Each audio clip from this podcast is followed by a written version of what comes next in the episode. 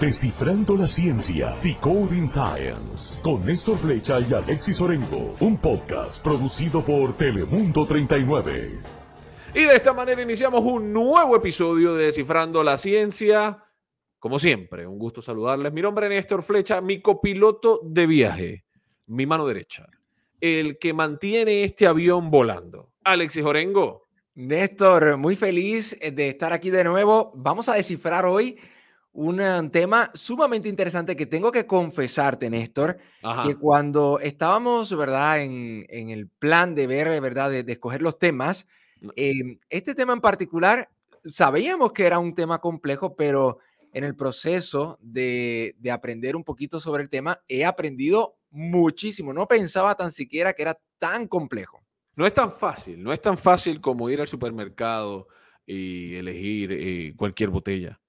No es tan fácil como decir, ah, no, lo que pasa es que a mí me gusta el Chardonnay, a mí me gusta el Cabernet Sauvignon, no, es que a mí me gusta los rosé. No es tan sencillo como ese. El proceso de elaboración. ¿De qué vamos a hablar hoy, Alex? Hoy vamos a estar hablando y de hecho es una ciencia literalmente que hay detrás de todo este proceso de elaboración de vino. Y como siempre, Néstor, tenemos un invitado, un experto en el tema. Se trata de eh, Germán Bolet, quien es ingeniero enólogo experto en el proceso de elaboración de vino. Bienvenido, Germán. Bienvenido.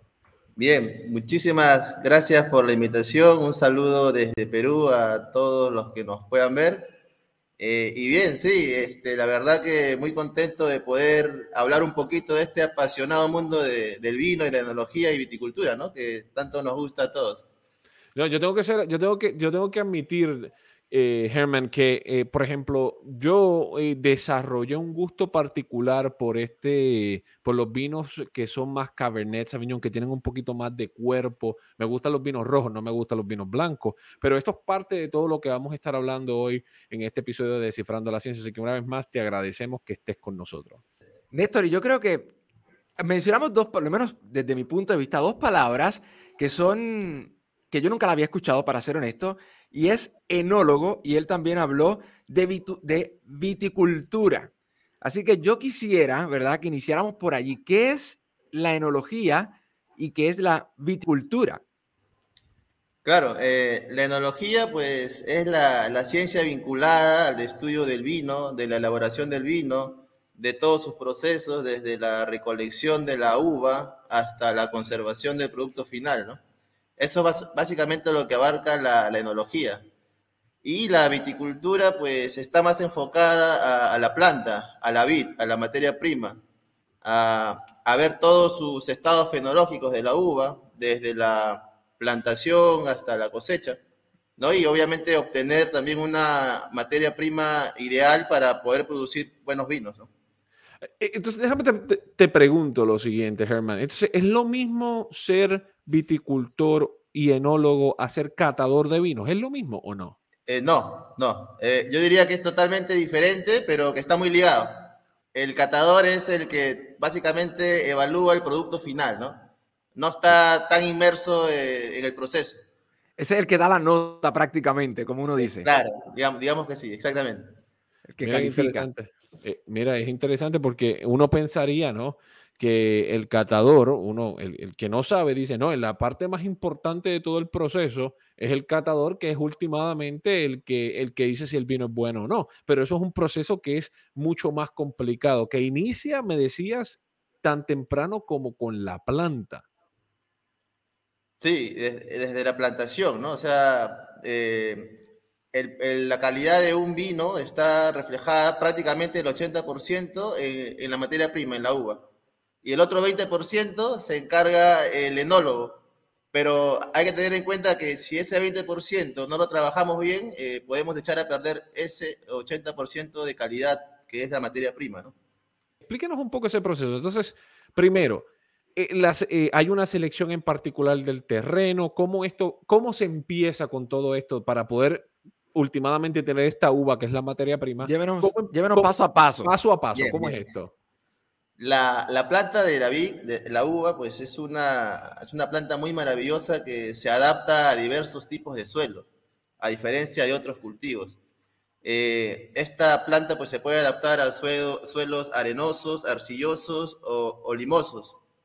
Y también eh, se adapta muy bien a suelos no tan nutridos como a suelos muy nutridos. Entonces, esa versatilidad que tiene esta planta pues nos ayuda o nos favorece a que se pueda plantar en cualquier parte del mundo, ¿no? En cualquier terreno. Obviamente algunos son mejores que otros por algunas condiciones climáticas como la amplitud térmica, por ejemplo, la amplitud térmica es la diferencia de temperatura entre el día y la noche. Y eso es muy beneficioso para la planta, para la materia prima, ya que con horas de calor la planta se va a desarrollar, el, racimo va a crecer y va a madurar. Con horas de frío, la planta va a acumular polifenoles y aromas. Entonces, nosotros necesitamos una amplitud térmica ideal para que esta planta se desarrolle obtenga buen fruto y este fruto que es la vid pueda vinificarse bien y obviamente obtener un buen vino que un vino se caracteriza pues por sus contenidos polifenólicos, en los blancos por su carga aromática. Entonces, eh, la verdad que es una planta muy versátil y, y se adapta muy bien a todo tipo de terreno. ¿Cuánto tiempo tiene que pasar desde que se hace la siembra hasta que se puede recoger el fruto? Eh, para nosotros eh, tener bueno, una, una, uva óptima para poderla vinificar eh, en un viñedo recién plantado, por lo general se esperan tres a cinco años. ¿no? Lo ideal es a partir del quinto año ya podemos obtener uva para poderla vinificar. obviamente dentro de todos estos años hay que realizar unas correctas labores culturales en el viñedo, ¿no? como son una buena poda de conducción, un buen desoje si es necesario, eh, fertilizar, pero no tanto con productos químicos, sino eh, optar por los productos biológicos, ¿no? Eh, que son las nuevas tendencias de hoy en día. Entonces, llevando todo así, bueno, a partir del quinto año podemos decir que podemos tener una buena uva para obtener un vino de calidad. Cinco años. Cinco años. Entonces, o sea, ¿Ese es el tiempo que tarda la planta en comenzar a dar fruto o la planta da fruto mucho más rápido, pero ese fruto que se da no, está no es óptimo para el vino? Exacto. La planta, si, si la plantación ha sido a pie franco, cortado desde, desde una poda y plantado en el terreno, da a partir del tercer año. Ahora, si nosotros agarramos esa, esa, ese sarmiento, lo injertamos a un patrón americano, esa planta nos va a dar al año. Pero el primer año, no, el fruto no es ideal. Lo ideal es que ese fruto se corte para que la planta siga desarrollándose. A eso nosotros le llamamos raleo, cortar los frutos en verde para que la planta, como es un bebé, un ser vivo, todavía que siga desarrollándose bien. A partir del segundo y tercer año ya obtenemos racimos, muy pocos, pero ya se puede modificar haciendo ensayos, ¿no? Para ver cómo, para ir viendo cómo se desarrolla. Pero a partir del quinto año, eh, sí ya podemos hacer una verificación eh, eh, verdadera, digamos, ¿no? No, es, no es como que yo siempre una plantita ahí de, de, uva en mi casa y después quiero hacer vino, eso no es tan sencillo.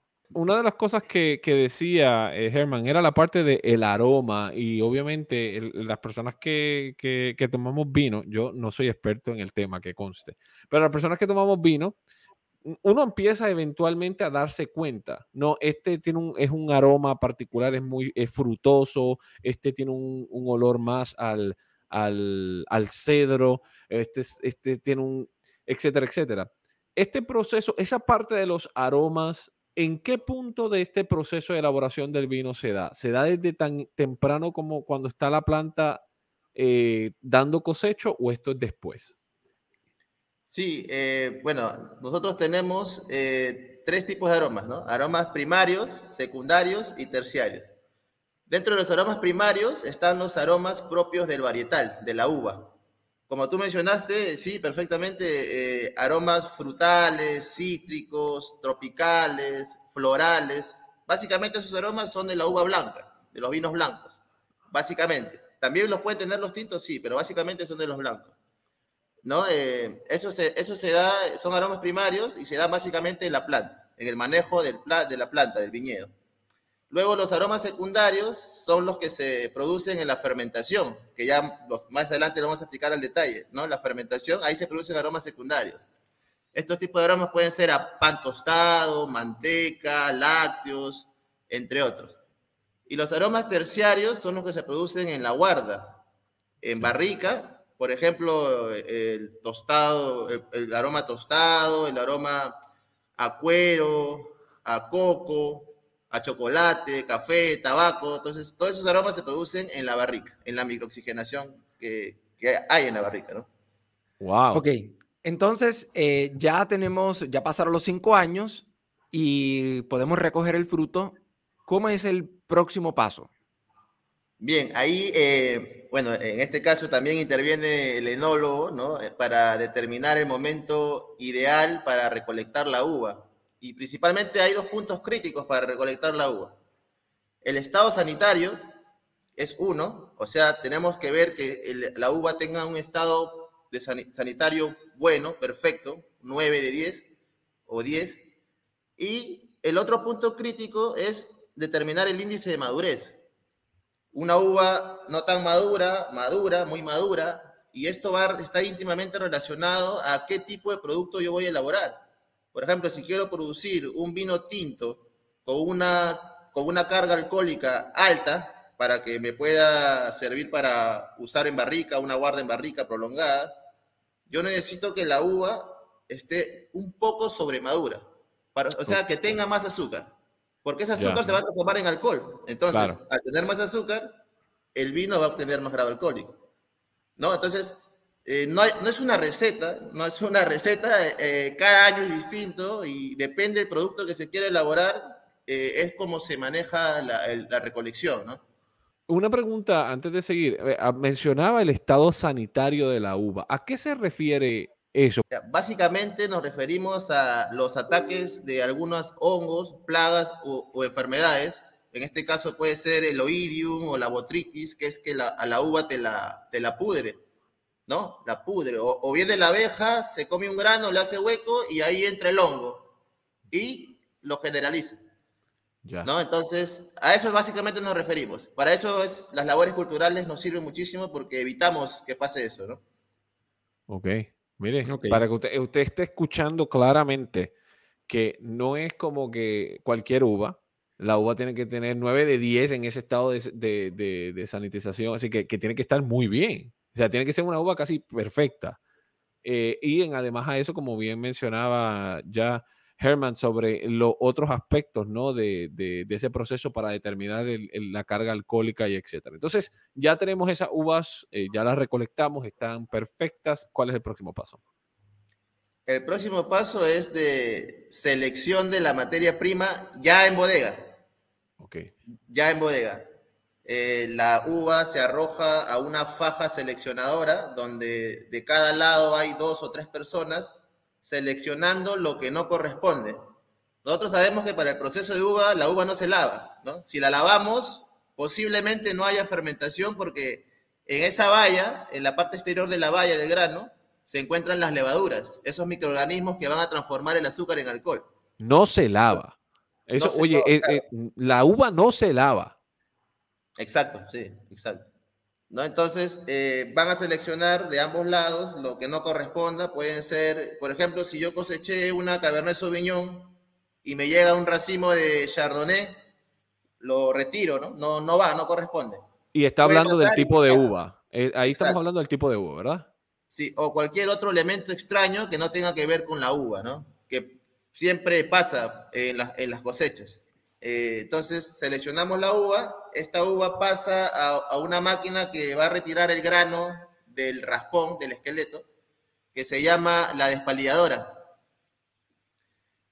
Esa despalilladora va a retirar el grano del esqueleto de la uva y ese grano va a pasar por una estrujadora, dos rodillos que van a aplastar el grano suavemente.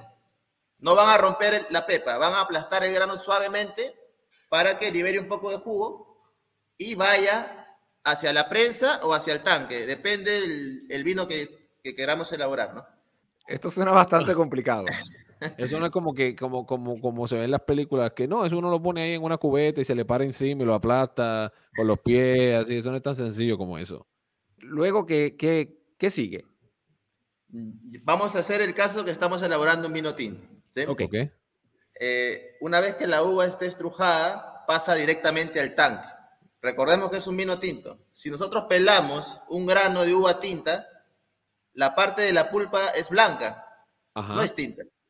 Excepto algunas uvas tintoreras, ¿no? Que hay en Francia, como las Piran Boucher o Alicante Boucher, pero son muy pocas. por lo general, eh, la uva tinta tiene la pulpa blanca. Entonces, si nosotros no la elaboramos con el ollejo, con la cáscara, no vamos a obtener color. Tin, tin, tin, tin, tin. Necesitamos la cáscara. Claro, exacto. Y nosotros de un vino tinto necesitamos color, primordialmente. Entonces, esta, esta uva estrujada va a pasar a, un tanque y en ese tanque vamos a iniciar el proceso de fermentación.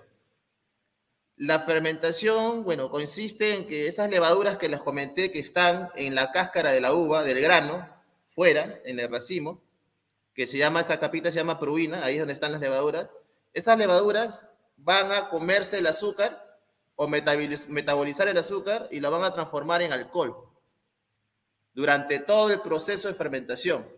Y su trabajo de ellas va a terminar cuando no haya azúcar y ese grado alcohólico que han hecho, han ocasionado, eh, no las permita desarrollarse más y produzca su muerte. O sea, prácticamente las levaduras son suicidas, digamos, ¿no? Hablando así coloquialmente. Entonces, ese es el proceso de fermentación. ¿Y cuánto tiempo tarda? Exactamente, ¿cuánto dura? Eh, para vinos tintos puede durar de 7 a 8 o 9 días, dependiendo de la temperatura. Nosotros ahí siempre hacemos hincapié en que hay que controlar las temperaturas todos los días. No se pueden pasar de 28 a 30 grados. Lo ideal es que se mantenga de 25 a 28 grados centígrados. La fermentación. Y eso, y, eso en los tanques estos donde está pasando el proceso, ¿no? Sí, esos tanques, bueno, esta tecnología tiene, los tanques tienen como una chaqueta en recubierta donde por ahí pasa un líquido de refrigerante abastecida por una máquina de frío, ¿no? Eh, y ahí controlamos la temperatura de 25 a 28 grados para vinos tintos. Y dentro de todo este proceso de fermentación, pues también hay que controlar el pH. Bueno, el pH está íntimamente relacionado con la acidez. Eh, hay que eh, controlar la densidad. La densidad está íntimamente relacionada con el azúcar y también el potencial alcohólico, ¿no? Cuánto le va quedando o cuánto se está produciendo. Eh, eso se hace en la fermentación, básicamente. En esos 8 a 9 días que estamos en ese proceso.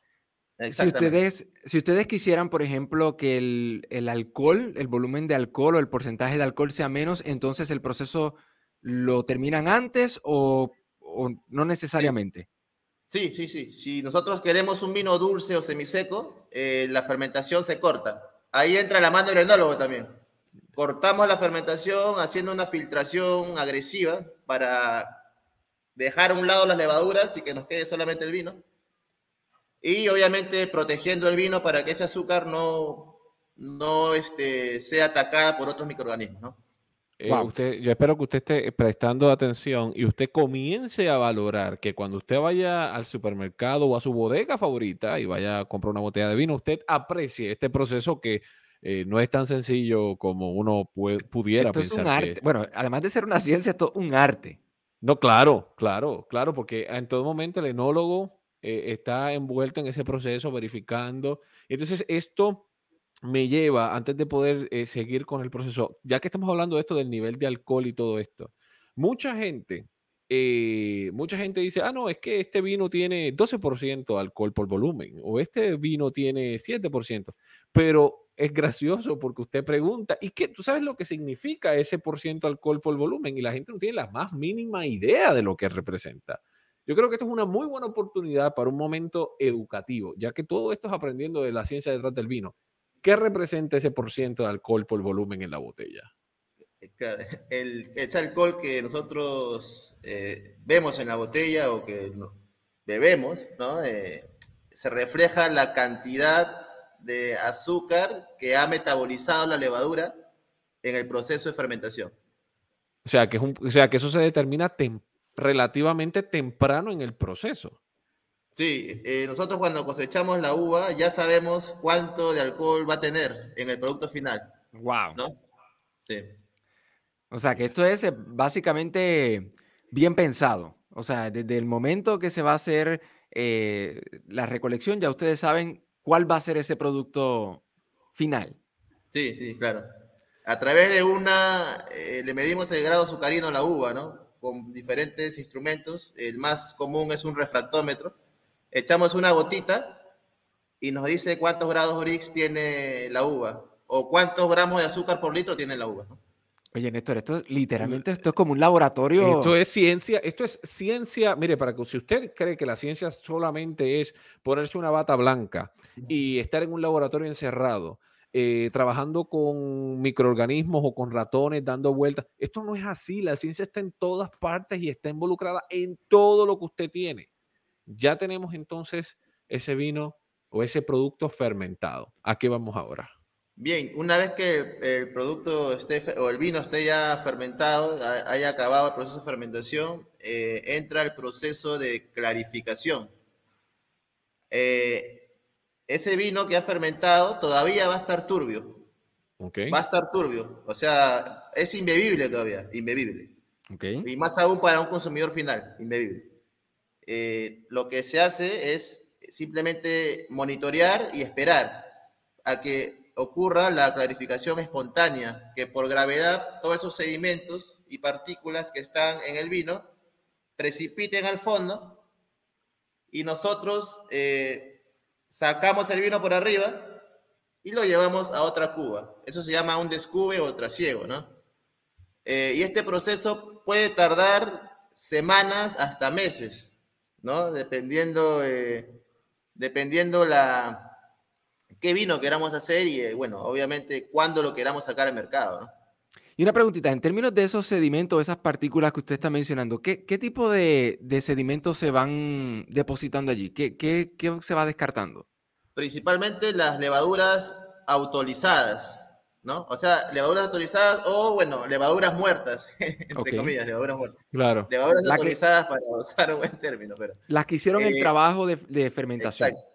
Principalmente las levaduras autorizadas y como les mencioné que la uva no se lava, obviamente va a quedar algo de tierra, ¿no? Claro. Fango, tierra, que es normal. La tierra no va a pasar al vino, al producto, no va a llegar a la botella. Claro. No va a llegar, o sea, que no se preocupen cuando escuchen que hay tierra, pero, no va a pasar a la botella. Oye, pero... todo eso se precipita. Eh, todo el que esté aprendiendo esto hoy que haya bebido vino, ya en este momento la cuenta de cuántas botellas de vino se ha bebido ya pasó. Así que, mire, no le ha pasado nada. Después que lo haga con moderación, no hay problema. Correcto. Por supuesto. Eh, entonces, ok, tenemos básicamente ya que ya comenzamos a tener esa separación de productos, ¿no? Tenemos ese, ese producto que está, se asentó, que básicamente se fue al fondo de este tanque, se extrae. Y mencionabas que este proceso puede durar semanas a meses. ¿Te refieres al proceso de extracción o al proceso de clarificación de ese vino? de clarificación en sí, de clarificación, porque es una clarificación espontánea. Hay otras técnicas que ayudan a que esa clarificación sea más rápida. nosotros, el enólogo, aceleramos el proceso de clarificación, pero por lo general se deja que sea una clarificación espontánea, ¿no? ¿Eso puede alterar el, sabor o el producto final? Claro, el, vino es un ser vivo y hay que eh, tratarlo de manosear lo menor posible, ¿no? O sea, si nosotros aceleramos el proceso de clarificación, estamos ah, alterando, digamos, su, vida normal. Y también aprovechar el invierno. Nosotros sabemos que las temperaturas bajas ayudan a que los sedimentos eh, precipiten más rápido. A temperaturas altas, las moléculas se alteran. ¿no? Entonces, aprovechando el invierno, julio, junio, aquí en Perú, eh, se hace ese proceso de clarificación. Para que tengan una, y esto es un paréntesis importante, eh, recuerden que eh, nosotros acá estamos en el hemisferio norte, estamos acá en la parte, cuando nosotros estamos en verano, en el hemisferio sur están en invierno. Así que por eso es que él menciona el invierno en junio, julio, agosto, que normalmente acá en el hemisferio norte son meses cálidos. Así que por eso la aclaración es importante, ¿no? Yo creo que eso es parte de lo bonito de este, de este proyecto, es que nos da la oportunidad de hablar con expertos en cualquier parte del mundo. Eh, entonces, Germán, eh, es, importante, yo creo que esa parte de dejar que el, el, vino es un proceso, es, un, es, un, es algo que está vivo y es que es un proceso en el que se debe manosear lo menos posible. Yo creo que eso es un quote que a mí nunca se me va a olvidar, una, una, de esas eh, eh, frases, frases. Célebres, frases célebres que hay que poner por ahí. Entonces, eh, tenemos ese producto, ya tenemos esa, ya, ese, ya ese vino pasó a su proceso de clarificación, pasaron eh, semanas o meses o lo que sea. ¿Qué procede ahora? Eh, primero, constatar que el vino está clarificado, ¿no? eso nosotros lo constatamos visualmente, pero también con un instrumento que se llama turbidímetro, que mide los niveles de turbidez del vino. Entonces, nosotros constatamos que el vino eh, eh, no, todavía no ha quedado limpio, ojo, está clarificado. Todavía no ha quedado limpio, está clarificado. Nosotros constatamos que hemos llegado a la clarificación que deseábamos o que deseamos. Eh, ya podemos pasar a otro proceso que es el de estabilización y filtración. Nosotros estabilizamos el vino con elementos eh, no tóxicos para la salud. Ustedes no sé si habrán visto que en las botellas de vino dice contiene sulfitos. Ajá. Ya, esos sulfitos a que se refieren, básicamente está relacionado al azufre. Al azufre, cuando se une con el oxígeno, forma anhidrido sulfuroso. Y ese anhidrido sulfuroso es lo que nosotros agregamos al vino en cantidades mínimas y que no son dañinas para la salud para que el vino pueda estar estabilizado y pueda ser bebido en una botella a lo largo del tiempo, ¿no? Es, es muy importante. Estabilizamos el vino y eso nos va a ayudar a que microorganismos no, no lo ataquen, que el oxígeno no intervenga. Eh, recordemos que el peor enemigo del vino es el oxígeno, porque si oxida el vino, perdemos toda la labor realizada durante años. Entonces, eh, por eso es importante el uso de este producto. Eh, una vez que lo hayamos ya estabilizado, lo filtramos, ya hacemos una filtración eh, amicróbica, retiramos todas las bacterias que puedan haber quedado en estos procesos y cualquier otro sedimento que, por ejemplo, al ver una botella, eh, no, es, no es lo correcto que el cliente vea un elemento extraño en suspensión, ¿no? Tiene que ver una botella totalmente limpia. Entonces, ese es el proceso de estabilización y filtración. Y una vez que esté filtrado, ya pasa al área de fraccionamiento y envasado, donde es donde el, el vino ya apto para el consumo va a estar, se va se va va a llegar a la botella y va a ser etiquetado y todo. Y en promedio ese proceso, desde que, desde que yo, eh, yo soy recolector de uva, fui y la recolecté, desde que se recolecta la uva hasta que ese producto llegue a esa etapa de embotellamiento, ¿cuánto tiempo en promedio pasa? Obviamente esto varía de vino a vino, pero en promedio, ¿cuánto tiempo pasa? Sí, eh, en vinos jóvenes, que es lo que más se vende en el mundo, digamos, eh, si yo cosecho en febrero, yo en diciembre ya puedo estar embotellando. Vinos jóvenes. Estamos hablando de un proceso de 6, 7 meses.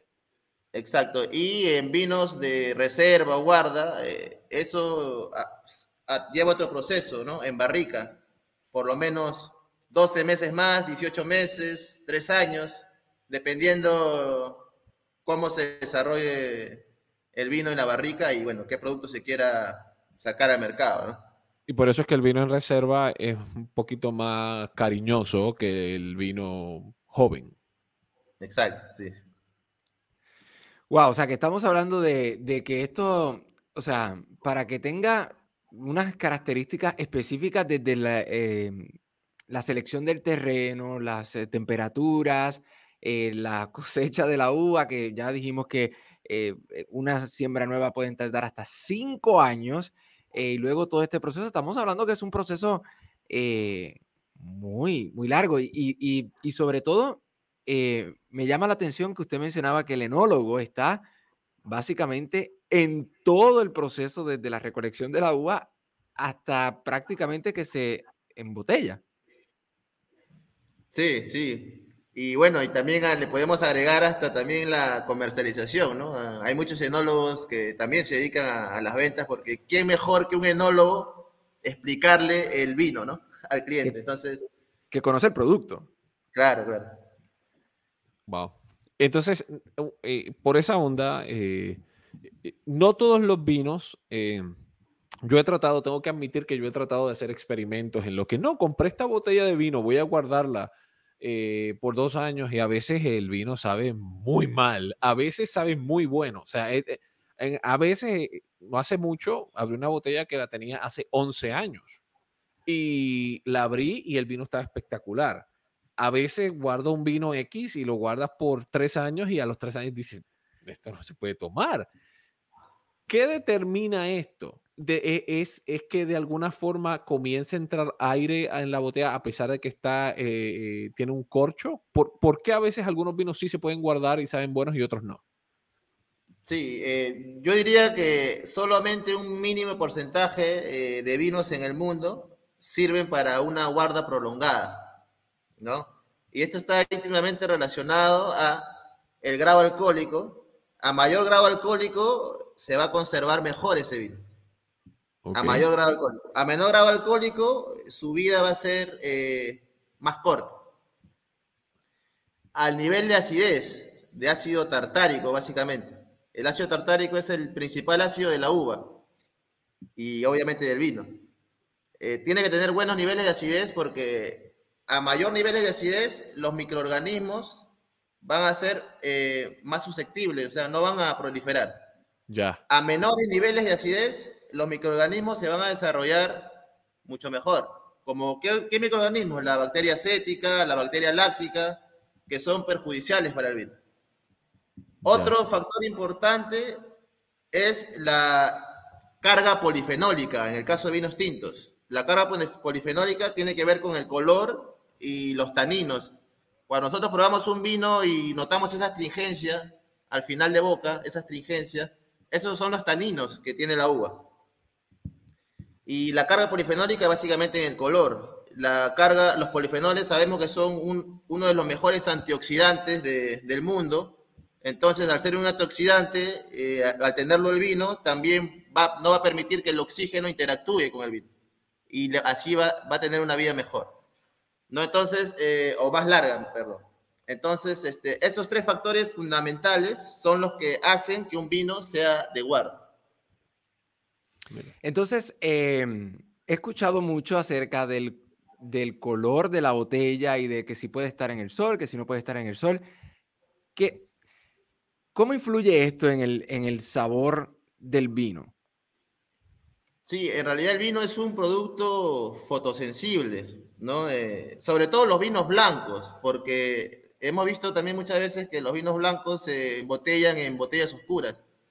Pero esto no es por una cuestión de gusto, sino que es una, una cuestión de ciencia. O sea, el fundamento está en que los rayos de la luz con una botella oscura no van a pasar tan fácilmente como los pasan con una botella transparente.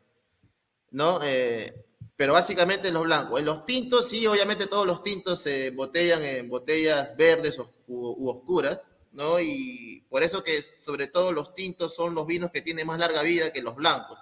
Claro. Excepto hay, algunos vinos blancos eh, alemanes, por ejemplo los Riesling o los Gestramener, que eh, he probado botellas de 10 años y la verdad que espectaculares. Y el color, eh, obviamente el color está oxidado un poco, pero en aromas y en sabor está espectacular. Para que usted vea cuán ligada está la ciencia en todas las cosas que nosotros hacemos en nuestro día a día que a veces ni nos damos cuenta. Eh, no, eh, eso es parte y, lo otro es que yo creo que el vino especialmente es uno de esos productos que, que tiene mucho auge y hay muchas personas aficionadas al vino eh, sin necesariamente conocer el proceso que, se, que va detrás de esto o eh, por ejemplo, yo peco de, que no, que se supone que este es un vino de postre, este es un vino para la carne roja. Yo, yo me tomo el vino que me guste con lo que sea que me esté comiendo. o sea, en eso yo fallo y lo sé.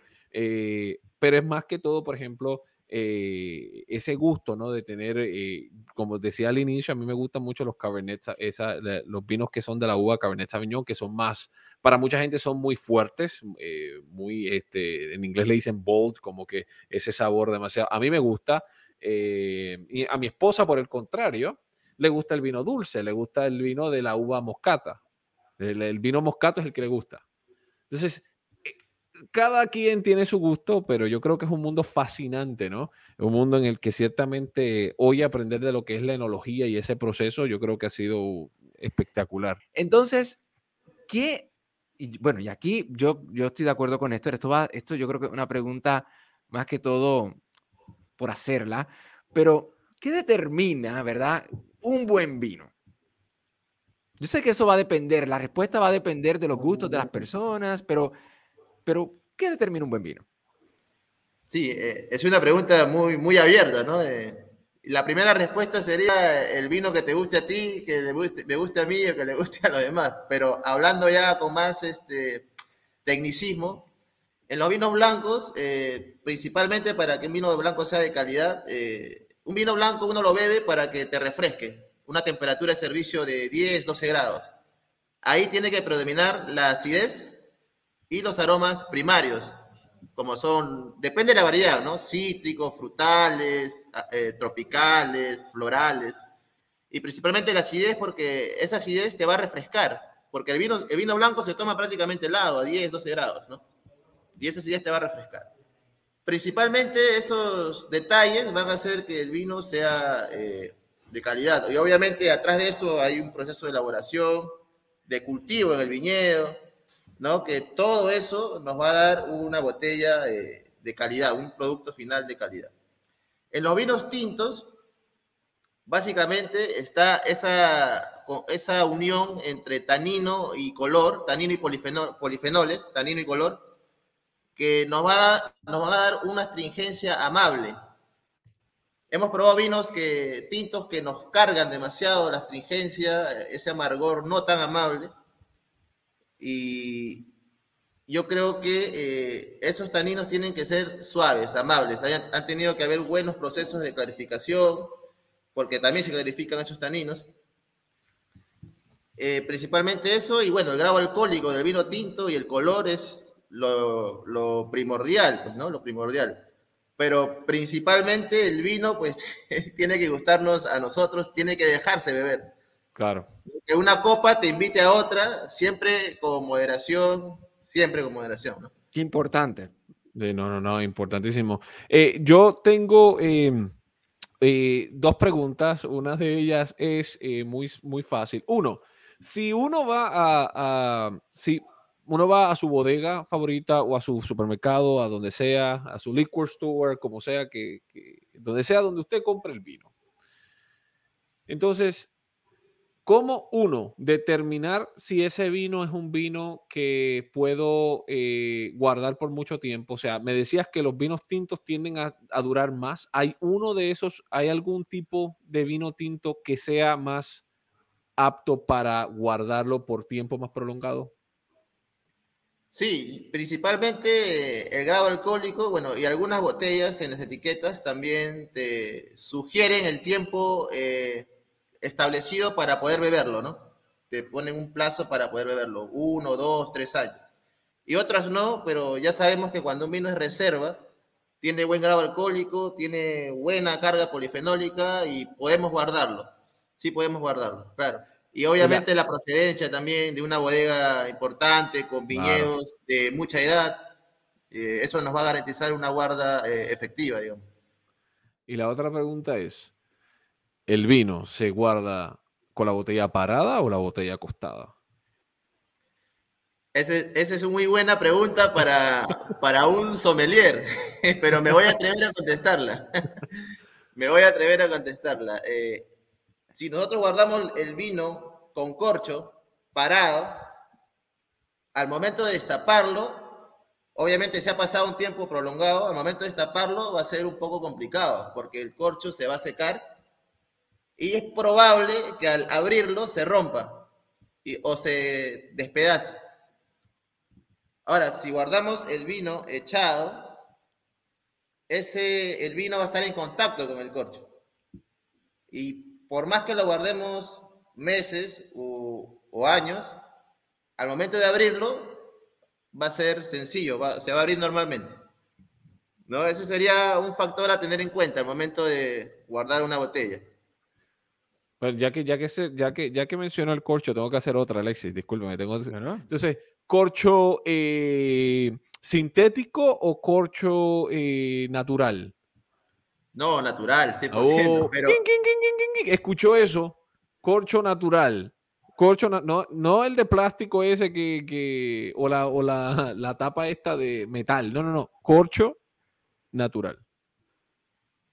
Sí, eh, corcho natural, eh, detrás del corcho también hay todo una, toda una ciencia porque cada ocho años se, se, saca la corteza exterior del árbol, de, en este caso al cornoque, para elaborar estos corchos naturales. Cada ocho años, principalmente en Portugal, que es una de las únicas ciudades que lo produce.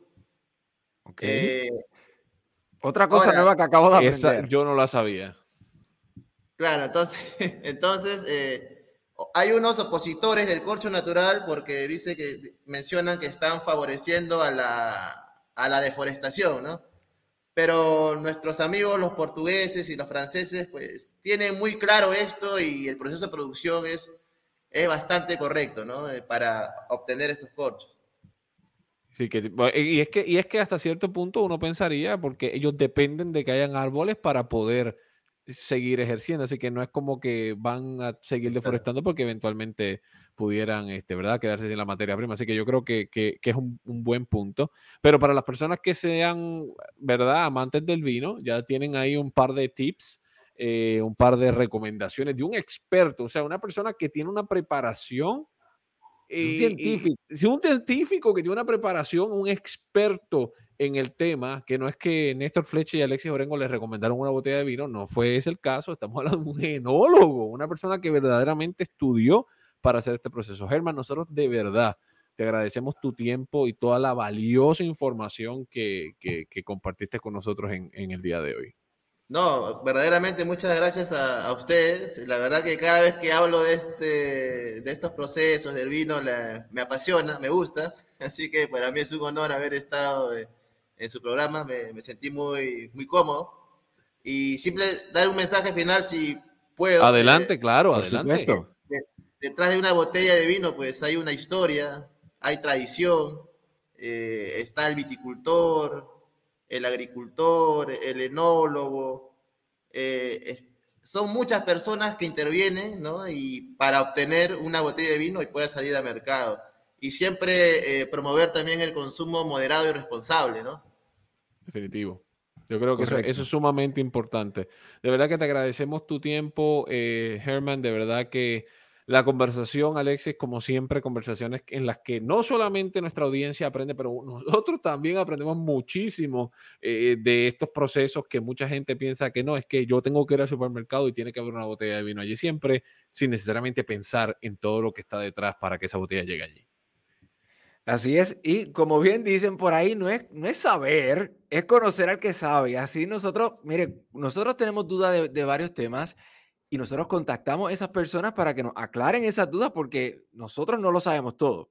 No, definitivamente. Alexis, y yo creo que antes de terminar este episodio, recordarle a toda nuestra audiencia que, como siempre, usted puede ver este contenido a través de nuestras plataformas de OTT o Over the Top, de, que estamos en la aplicación en Roku, estamos en Apple TV, estamos en Amazon Fire.